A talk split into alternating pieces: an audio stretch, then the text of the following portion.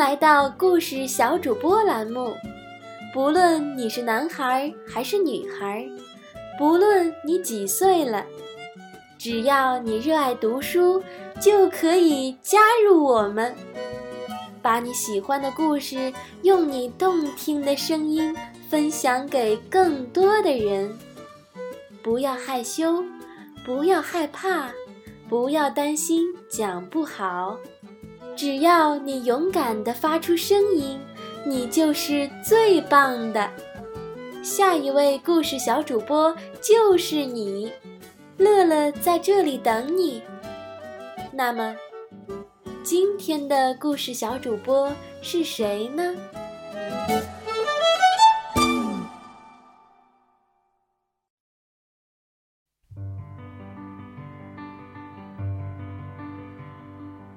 大家好，我是仙乐幼儿园大三班的小朋友，我的名字叫刘雨桐。今天我给大家讲的故事叫《菲菲的新房子》。小鹿菲菲刚搬到森林里来，它要盖座新房子。森林里的小动物们听说了，就都来帮忙。菲菲看到大伙累得汗流浃背，便感激地说：“伙伴们。”谢谢你们！等我把房子收拾好了，一定请你们来做客。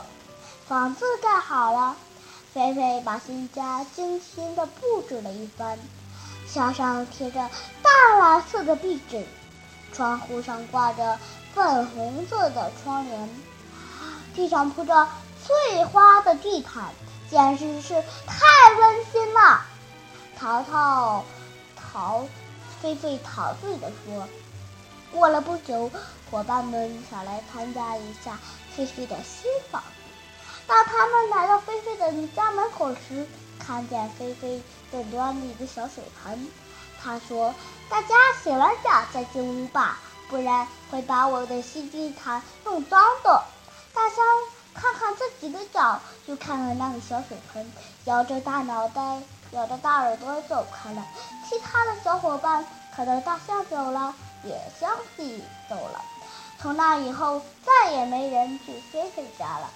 童话物语，小伙伴们帮菲菲盖了一座漂亮的小房子，可菲菲做的法却伤害了小朋友们。小朋友们，我们可不要学习菲菲，我们要友善的和小朋友们相处啊！江雪柳宗元，千山鸟飞绝。望尽人踪灭，孤舟蓑笠翁，独钓寒江雪。大家好，我的故事讲完了，祝大家晚安。